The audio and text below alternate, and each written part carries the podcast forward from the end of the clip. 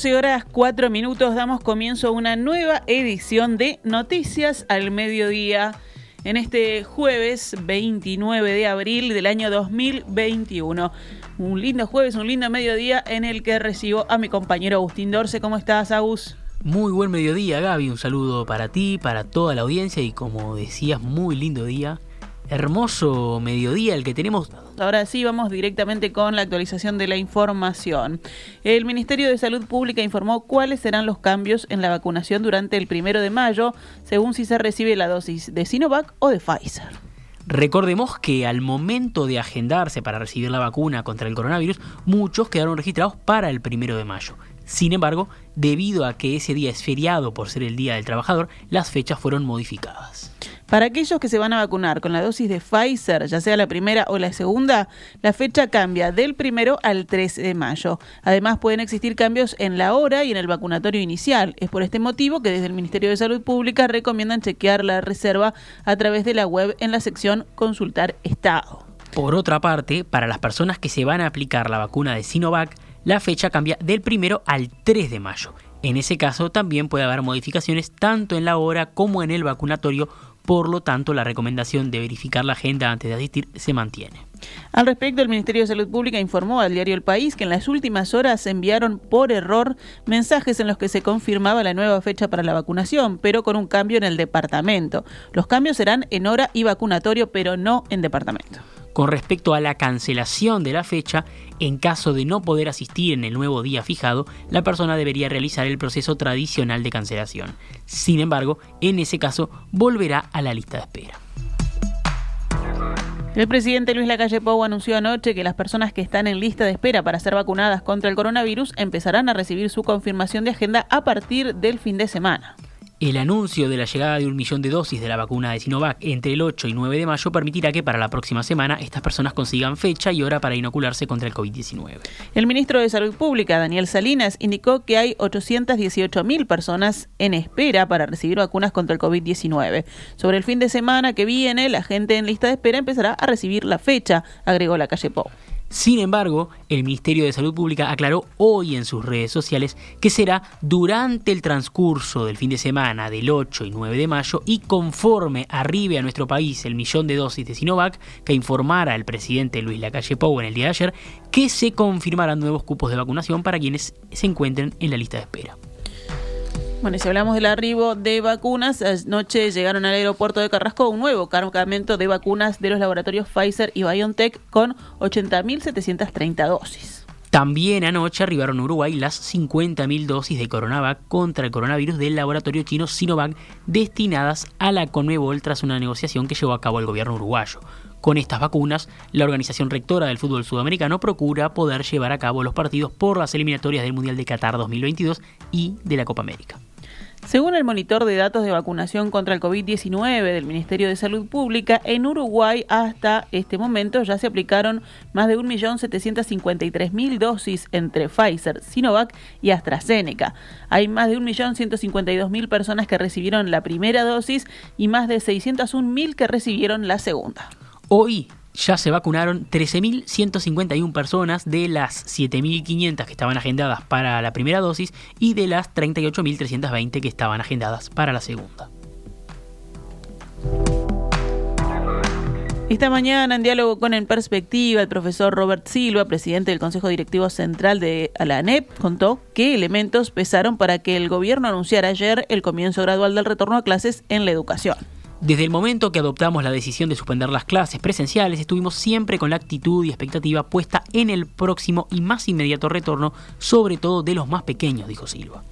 Lo que nosotros tuvimos en cuenta para este retorno fue justamente esa situación, atender a los que están en situación de mayor dificultades que son los más pequeños, no solo en cuanto a los aprendizajes desde la virtualidad, sino también en cuanto a lo vincular y en cuanto al respeto de sus derechos, a la protección, a situaciones de violencia que se han puesto de manifiesto.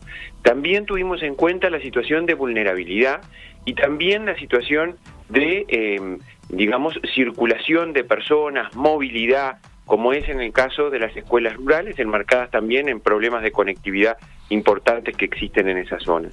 Entonces, esas fueron las cosas que tuvimos en cuenta y además una cuestión sanitaria que se nos dijo en reuniones que tuvimos con el Ministerio de Salud Pública, en el marco de los informes del GACH, que siempre se ha pronunciado eh, incluso en situaciones de circulación viral alta, la suspensión parcial de la educación inicial y primaria en un caso de mucha dificultad y un retorno gradual como es el que estamos haciendo. Silva también se dirigió a los padres de los niños que retomarán las clases la próxima semana para llevarles tranquilidad. La gente que sabe de esto, la gente que habla de los temas sanitarios que hace más de un año que nos ocupa en el marco de esta pandemia, dicen que no hay lugar más seguro que un centro educativo siempre y cuando se cumplan todos los protocolos adentro y afuera del centro educativo. Y a eso nosotros hacemos una fuerte apuesta y fue lo que yo ayer traté de transmitir. Esta es una gran decisión para el país, pero necesita del esfuerzo de todos. El presidente del, del Codicen de la ANEP explicó que este retorno a la presencialidad será en carácter obligatorio, pero atendiendo a las situaciones específicas adversas que pueda presentar cada niño o familia. Si hubiera alguna situación específica a atender, propia de la particularidad de un contexto familiar o de un propio niño, miren, doy por descontado, porque así ha sido, que las comunidades educativas, que las direcciones lo van a atender y lo atienden como hasta ahora.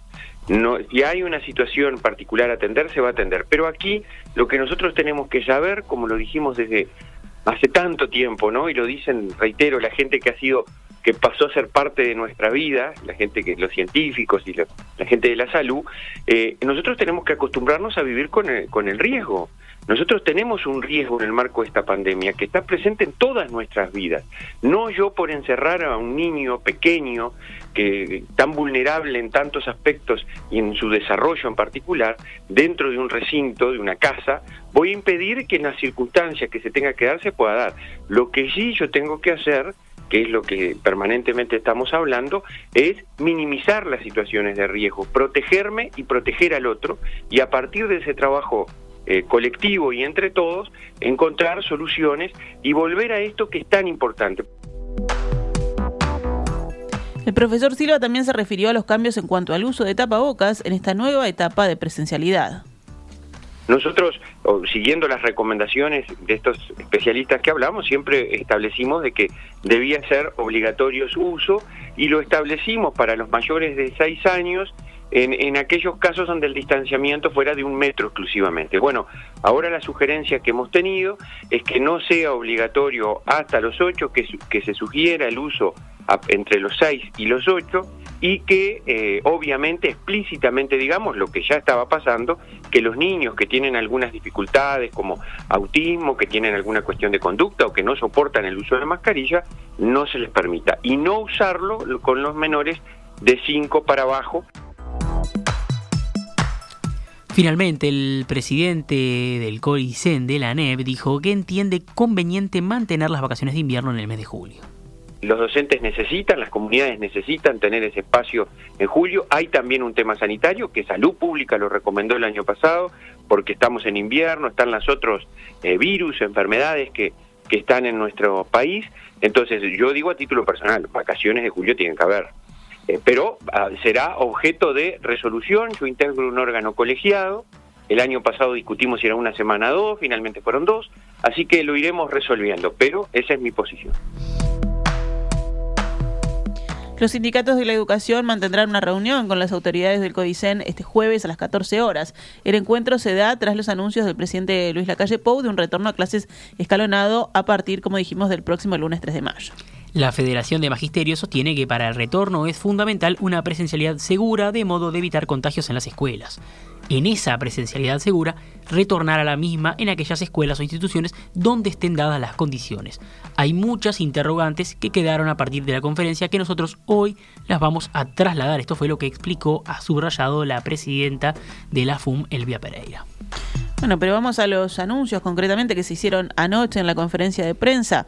La semana próxima comenzará, como dijimos, gradualmente el retorno a las clases presenciales en la educación, según un cronograma que anunció anoche el gobierno eh, luego de una sesión especial del Consejo de Ministros. El proceso, que incluye varias etapas, se inicia el lunes 3 en las escuelas rurales que tienen un solo docente lo que totaliza unos 6.000 alumnos. La siguiente semana, el 10 de mayo, abrirán las escuelas rurales de hasta 50 niños y las de educación inicial en todo el país. El 18 de mayo se dará el salto más importante si se mantiene el plan. Abrirán el resto de las escuelas rurales y el primer ciclo de educación primaria, es decir, primero, segundo y tercero de escuela en todo el país, excepto los departamentos de Canelones y Montevideo. También abrirán el 18 de mayo, primero, segundo y tercero de primaria en las escuelas Aprender y Tiempo Completo de Montevideo y Canelones. Con el esquema anunciado anoche, el 18 de mayo habrán vuelto a tomar clases presenciales unos 324.000 alumnos, es decir, el 46% de los 700.000 inscritos en el sistema educativo formal obligatorio público desde nivel inicial a bachillerato. El presidente Luis Lacalle Pou explicó que el Poder Ejecutivo maneja un cronograma para la reapertura de otros grados educativos que tiene como fecha límite el 27 de junio. De todos modos, ese cronograma estará sujeto a revisión según la evolución de la pandemia. Se van a dar cuenta que no todas las los grados educativos van a tener una fecha de reapertura, de reingreso, de retorno a las clases. ¿Por qué? Porque hay un cronograma tentativo que llega el 27 de junio, pero desde nuestro punto de vista es muy prematuro ya poner las fechas. Para argumentar el retorno gradual y progresivo a las clases presenciales, el presidente manifestó, estamos en un escalón más abajo del que estábamos en la evolución de los contagios, no el que querríamos tener, por eso la única actividad que retomamos es la educativa, dijo.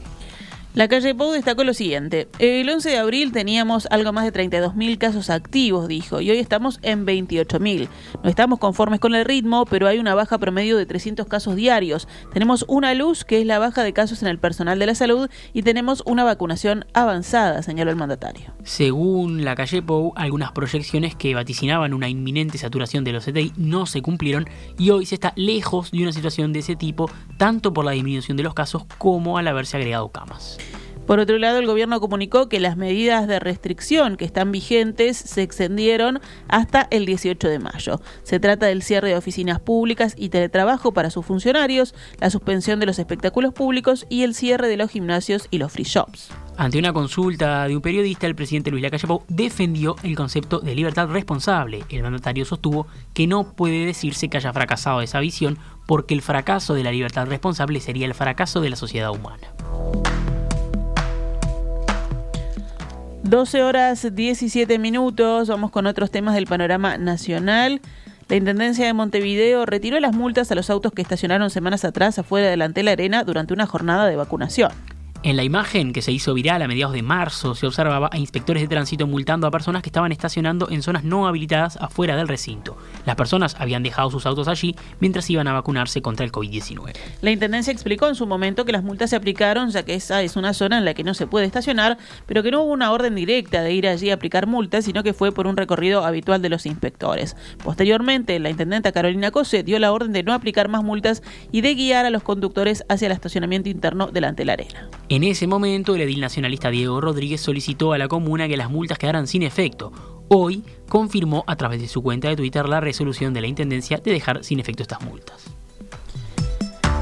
El expresidente José Mujica fue dado de alta ayer a la una de la tarde después de la endoscopía a la que se le sometió el martes de noche y en la que le fue hallada una úlcera de esófago. El otorrino laringólogo Andrés Muncho, uno de los intervinientes en la endoscopía, el secretario general del Consejo Directivo del CASMU Juan José Areosa y la médica personal de Mujica Raquel Panone comparecieron en una rueda de prensa en la que informaron que el expresidente fue acompañado por dos doctores a un automóvil que lo trasladó a su domicilio. Los médicos dijeron que Mujica se encuentra bien y que ahora tendrá que hacer un reposo relativo, lo que implica que no tiene por qué estar en cama. Además, será estudiado nuevamente la semana que viene. Muncho dijo que Mujica tuvo una excelente evolución tras el procedimiento que requirió anestesia general. En este sentido, dijo que está sin dolor y de muy buen ánimo. 12 horas 19 minutos. Cerramos el panorama nacional con otras noticias. El Banco República anunció la postergación del pago de cuotas de créditos sociales y pidió a sus clientes que hagan el máximo esfuerzo por realizar las gestiones a distancia a través de Ibro.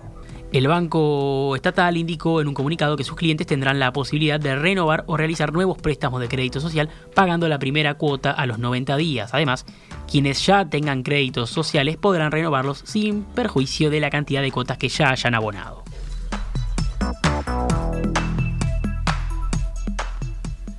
Repasamos justamente a cuánto cotiza el dólar a esta hora en pizarra del Banco República. 42 pesos con 75 para la compra y 44 pesos con 95 para la venta.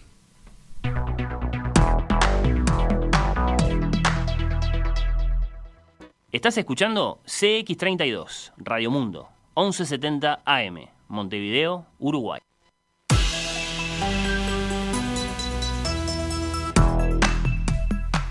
12 horas 21 minutos, continuamos en Noticias al Mediodía, pasamos al panorama internacional.